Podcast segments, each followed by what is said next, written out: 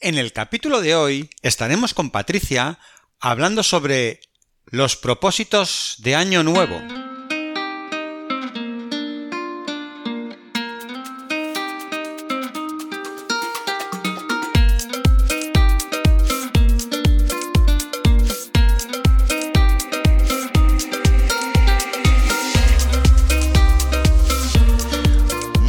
Días a todos, otro día más aquí para hablar de salud mental y estamos de nuevo con nuestra amiga Patricia, que como todos sabéis es psicóloga sanitaria enfocada en población adulta que trabaja desde las terapias contextuales y es una pieza fundamental del equipo de psicología online avanzada.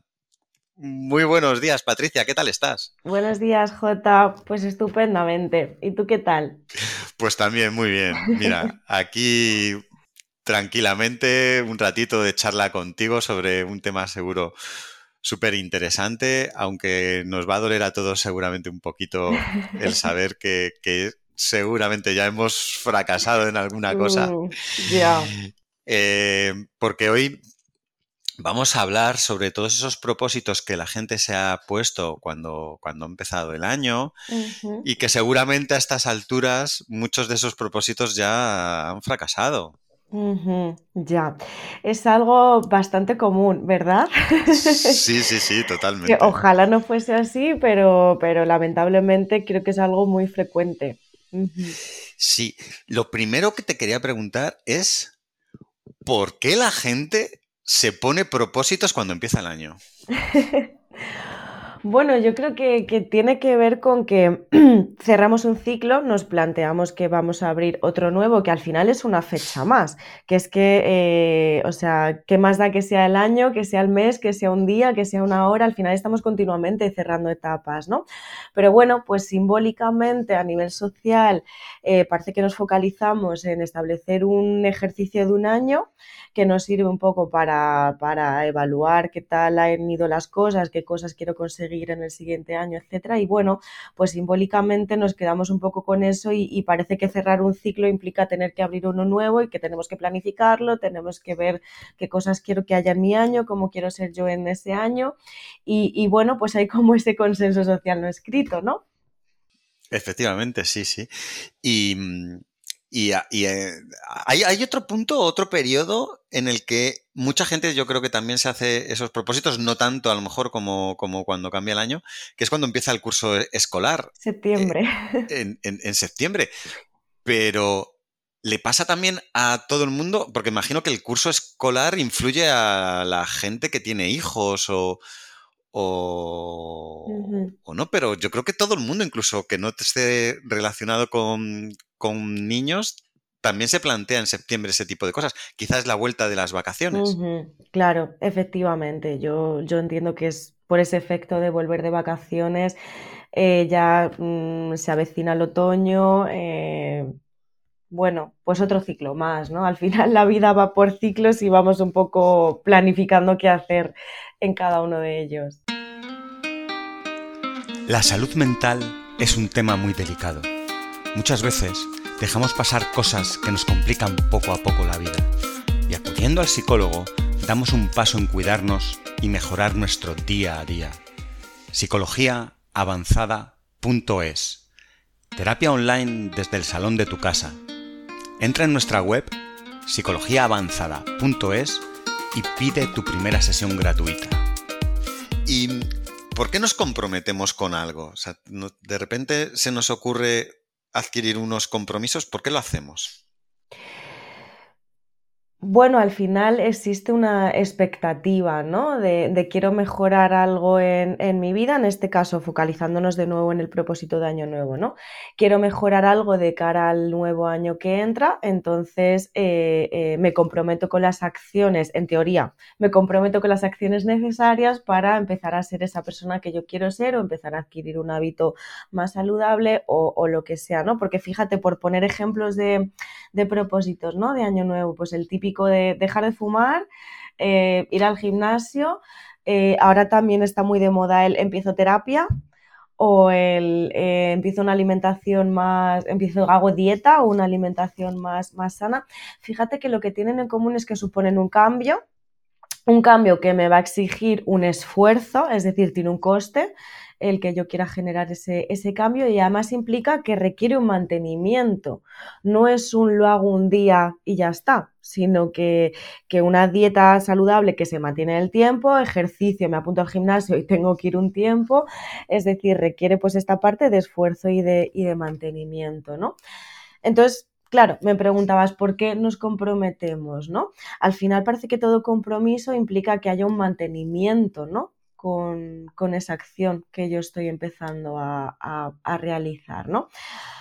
¿Por qué repetimos una acción en general? Bien, porque a corto plazo me genera una gratificación, pues yo qué sé, por ejemplo, pues eh, pruebo una comida nueva que me gusta y es gratificante a corto plazo, ¿no? Yo lo pruebo, me gusta mucho y entonces decido que una vez a la semana voy a comerme unos tallarines chinos.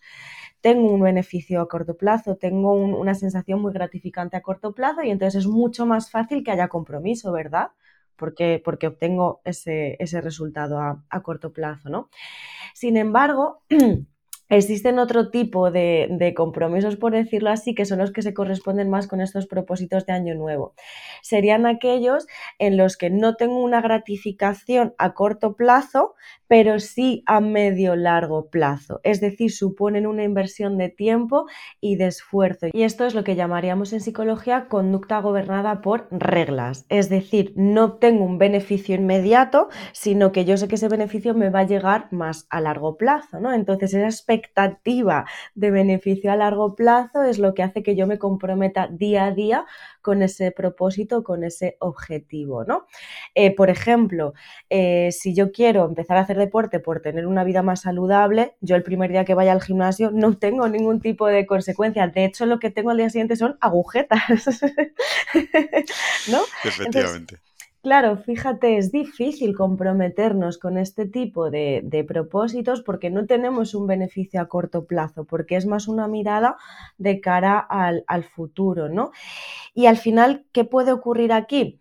Que yo me comprometa con ese propósito bien por moda, por un mandato social, ¿no? Porque en redes sociales nos bombardean con la healthy food y con los superalimentos y con no sé qué.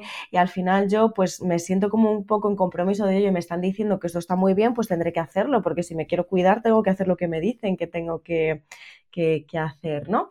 Pero también existe otro tipo de de, inversión a largo plazo, por decirlo así, ¿no? Que sería cuando, cuando lo que yo elijo está alineado o es coherente con mis propios valores, ¿no? Por ejemplo, quiero dejar de fumar porque para mí es importante tener una vida saludable y al final el, el tabaco es un hábito nocivo, ¿no?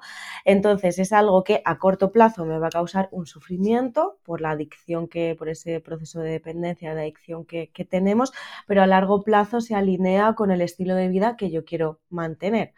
O sea que podríamos decir un poco a modo de conclusión que los propósitos que nos solemos fijar para, para, comienzo de año suelen ser pues un sacrificio, porque a corto plazo me aportan más cosas quizás negativas que positivas, pero a largo plazo sí que, va sí que puedo sentir que estoy siendo coherente con mis valores o con el estilo de vida que yo quiero llevar.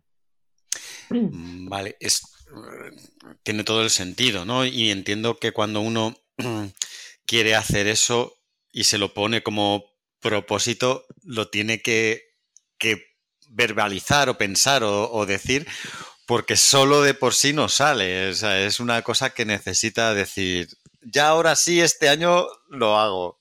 Por fin voy al gimnasio o me cuido más en este sentido, dejo de fumar o, o, lo, o lo, que sea. Si de verdad has verbalizado y has dicho, has pensado en hacer ese, ese esfuerzo para, para empezar ese, ese, eso que te has propuesto, uh -huh. ¿por qué fracasamos? ¿Por qué fracasamos? Pues mira, solemos fracasar cuando en realidad es algo con lo que no, que no está conectado con nuestros valores, sino que lo hacemos un poco por esa moda de la que hablábamos antes, ¿no? Por ese mandato social. Por ejemplo, comer superalimentos es bueno para la salud, ya, pero a lo mejor a mí esto de comer semillas, por muy beneficioso que sea, no me gusta, no me resulta agradable, o hacerme batidos de algas, oye, que a quien le gusten estupendo, pero no a todos tienen por qué gustarnos, ¿no? Entonces, al final, cuando lo estoy haciendo por moda, porque es algo que se lleva, porque es lo que los demás me están diciendo que, está bien o, lo que sea, pues al final eh, eh, los costes son mucho mayores que los beneficios, ¿no?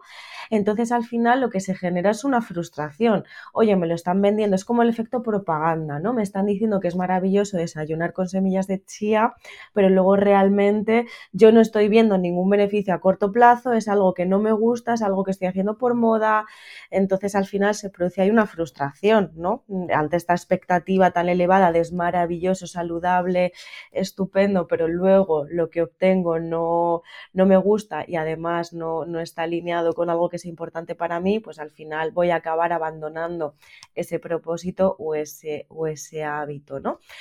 Pero también puede ocurrir que, que ese propósito sí que esté alineado con nuestros valores, como decíamos, pues quiero tener un estilo de vida más saludable y para ello voy a dejar de fumar, por ejemplo. Pero lo que ocurre es que falta un compromiso, no estamos realmente comprometidos con el sacrificio que supone abandonar ese hábito nocivo. Claro, eh, claro, está claro que el tema de, conseguir ese hábito, hacerlo parte de nuestra vida, supone, supone un esfuerzo. Em, pero nosotros sabemos que eso supone un esfuerzo cuando nos cuando decimos voy a empezar a hacer esto. Tú ya lo sabes, que, no es fácil. Em, a pesar de eso, lo dices, lo verbalizas en ese momento cuando empieza el año, dices, sí, sí, este año lo voy a hacer, este año. ¿Qué ocurre para que te desinfles sabiendo que ese esfuerzo lo vas a tener que realizar, que no es fácil, que tal? Igual es un propósito que te has puesto ya cinco años seguidos y sigues ahí. ¿Por qué a pesar de eso sigues insistiendo en hacerlo y sigues fracasando en hacerlo? Bueno, quizás pueden ocurrir muchas cosas. Puede ser que estemos pretendiendo escalar el Everest de, golpe, es decir, que nos hayamos puesto un propósito que a la hora de llevarlo a la práctica sea demasiado exigente, sea poco realista, que, que eso que no suponga un cambio gradual, sino muy brusco de blanco o negro, y hay veces que esto no nos es útil. Em, puede ocurrir que a la hora de llevarlo a la práctica, por ejemplo, quiero tener un estilo de vida saludable, pero si yo no lo materializo en acciones concretas, pues me va a ser mucho más difícil, porque sí, ¿cómo alcanzo un estilo de vida saludable? La idea es preciosa, pero tengo que concretarla en acciones eh, pues eso, muy específicas, ¿no? Entonces, bueno, pueden estar ocurriendo todas, todas estas cosas, por ejemplo. Mm, vale, ¿cómo podríamos conseguir ser exitosos, que no fuese un fracaso?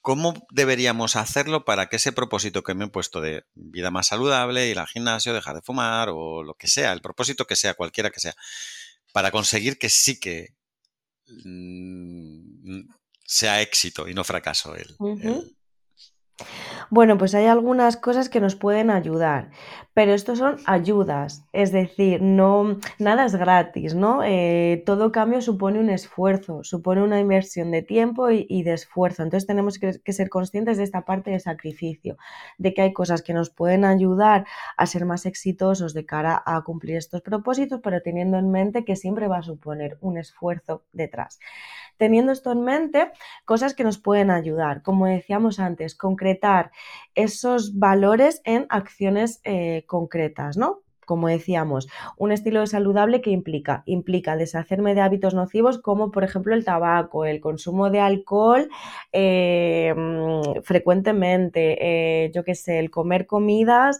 eh, con alta cantidad de, grasa. ¿Y cómo voy a trasladar esto a hábitos saludables? No, vale, pues voy a dejar de fumar y lo voy a hacer gradualmente. Voy a empezar fumando la primera semana X cantidad, la segunda voy a reducir a no sé cuánto. Em, voy a apuntarme a un nutricionista para que me haga una dieta saludable acorde a lo que mi cuerpo necesita. Es decir, convertir en acciones muy, muy, muy concretas y muy específicas que me permitan ir comprobando si estoy eh, haciendo algo, si realmente en mi día a día me estoy movilizando hacia esos cambios que implican el tener un estilo de vida saludable. También es fundamental, J, el organizarse y el planificar de una forma realista. Es decir, si mi objetivo, mi propósito es empezar a hacer deporte, estupendo, pero ¿cómo voy a empezar a hacerlo? ¿Qué deporte voy a hacer en concreto? ¿Cuánto tiempo voy a dedicar a la semana? ¿Qué días de la semana voy a ir? Y no plantearme un todo nada, como decimos, ¿no? Es decir, evitar esto de los extremos. No me puedo proponer, si llevo cinco años sin hacer ejercicio, el empezar el día 1 de enero yendo cinco días al, gimnasio. No es realista, no, no, no lo voy a cumplir, ¿no? Quizás me tenga que poner metas más graduales. Vale, pues voy a empezar con dos días a la semana, una hora y media cada día o una hora. Y voy a ir a un entrenador personal para que me plantee una rutina acorde a mi nivel de, de, deporte en ese momento, ¿no? Mi nivel de, salud. Es decir, jo, ser, conscientes del punto en el que parto y proponerme un, crecimiento gradual acorde a mi nivel físico, mi nivel de salud o, o lo que sea, ¿no? Em, es decir, evitar todo esto de ni me como la tarta eh, ni me la como entera, jo, me como un trocito, ¿no? Hay días en los que a lo mejor pues eh, surge algo y no puedo ir al gimnasio ese día, pues en ese momento reubico ese espacio, ¿no? Oye, soy consciente de, venga, hoy no voy a ir al gimnasio porque me ha surgido X cuestión. ¿Cuándo voy a ir entonces? Venga, pues en lugar de ir hoy, voy mañana. Es decir, también es importante, J, no dejarme llevar por mis estados de ánimo, por mis emociones, porque la pereza siempre va a estar ahí, la pereza, la desmotivación, la, eh, todo esto, no esperar a tener ganas de o tener motivación para hacer algo, ¿no? sino partir de la idea de que me supone un sacrificio, me supone un esfuerzo, pero es un compromiso con mis valores y conmigo misma. Entonces, eh, eh, si yo elijo no ir al gimnasio un día, que sea una decisión consciente y totalmente deliberada y poder reubicar, como decimos, en, otro momento del día de manera independiente, del día o de la semana, de manera independiente a si yo estoy motivada, desmotivada, triste o desganada, ¿no? Porque esas emociones van a surgir a lo largo de toda mi vida y no puedo permitir que guíen mi conducta y que me alejen de la persona que, yo quiero que yo quiero ser. Entonces, bueno, creo que esto es un poco algunas, algunos consejitos así que podemos, que podemos dar, pero volviendo a resaltar de nuevo, J, que no hay nada fácil y que cuanto yo más me mueva, más fácil va a ser el que se mantenga ese, ese hábito, pero todo hábito requiere de un esfuerzo inicial del que no puedo escapar. Pues eso te quería preguntar. ¿Hay un momento en el que después de haber hecho ese esfuerzo, de haber planificado, de haber concretado, de haber ido poco a poco, en el que deje de ser un esfuerzo y esto ya se haya convertido en un hábito agradable para ti que estás deseando realizar? ¿O no va a suceder esto nunca? Bueno, normalmente cuando, cuando una conducta se convierte en un hábito, es decir, se sistematiza, se repite en el tiempo, se convierte en un hábito que es de mucho más fácil cumplimiento, porque al final yo estoy siguiendo una rutina en base a un horario y al final es mi propio cuerpo, ¿no? Mi mente los que me piden el, oye, que hasta ahora te toca deporte, que hoy es martes y toca a las seis spinning, ¿no? Lo acaba pidiendo de alguna manera el cuerpo porque al final somos, somos animales de hábitos, nos adaptamos a una rutina y al final eh, acaba siendo algo eh, eh, automático y en cierto modo incluso eh, agradable. ¿Esto quiere decir que, vamos a pasar de que algo no nos guste a que nos encante? Bueno, pues como decimos, pasar de blanco a negro tampoco suele ser fácil y no podemos hacerlo con esa expectativa, ¿no? Eh, si quiero tener un estilo de vida saludable, quiero empezar a hacer deporte, pues dentro de esto voy a buscar un deporte que, conecte conmigo, que, que de alguna manera me guste o me llame la atención. Si me impongo el salir a correr cuando realmente no me gusta nada, pues es muy poco probable que me acabe gustando el correr, porque es que antes no me gustaba hacerlo vamos a elegir actividades que sean coherentes con lo que en cierto modo nos puede llegar a resultar atractivo en un momento dado, una vez se ha forjado el hábito. Claro, pues oye, me encanta que, nos hayas mm, hecho ver un poquito de luz para, conseguir el éxito en esto, esto que cuesta, cuesta tantísimo. Em, yo sé que no es fácil, lo sufro cada vez que me pongo un propósito, eh, pero sí que creo que es, es, importante lo que comentas, el conseguir convertir eso que quieres alcanzar en un hábito. Y en ese momento en el que, pasado un tiempo, yo he escuchado muchas veces esto, incluso ha habido algún programa de televisión de los 21 días. Eh, mm, probablemente no sean 21, habrá cosas que sean más agradables y que sea, se alcancen más rápidamente y habrá otras cosas que, cueste más de, 21 días para conseguir el hábito. Pero sí que es verdad que al final si hay algo eh, que, consigues interiorizar y convertirlo en, un hábito, eh, es muchísimo más sencillo. Pero, mire, te lo, te lo voy a preguntar, ¿qué ocurre cuando ese hábito se interrumpe por alguna razón? Imagina, nosotros llega el verano, te vas de vacaciones, desconectas en el trabajo eh, desconectas también de ese hábito que tienes, a lo mejor de esa rutina de ir al gimnasio, aunque bueno, hay gente y conozco a gente que se va de vacaciones y, tiene que haber un gimnasio al lado para seguir con esa, con esa rutina, pero imagina que no, que no lo haces y, y a la vuelta el trabajo vuelves porque no queda más remedio, pero también vuelves a engancharte con ese hábito eh, o cuesta retomar una vez que haces una pequeña desconexión eh, también para, para volver? Un hábito que ya tenías adquirido.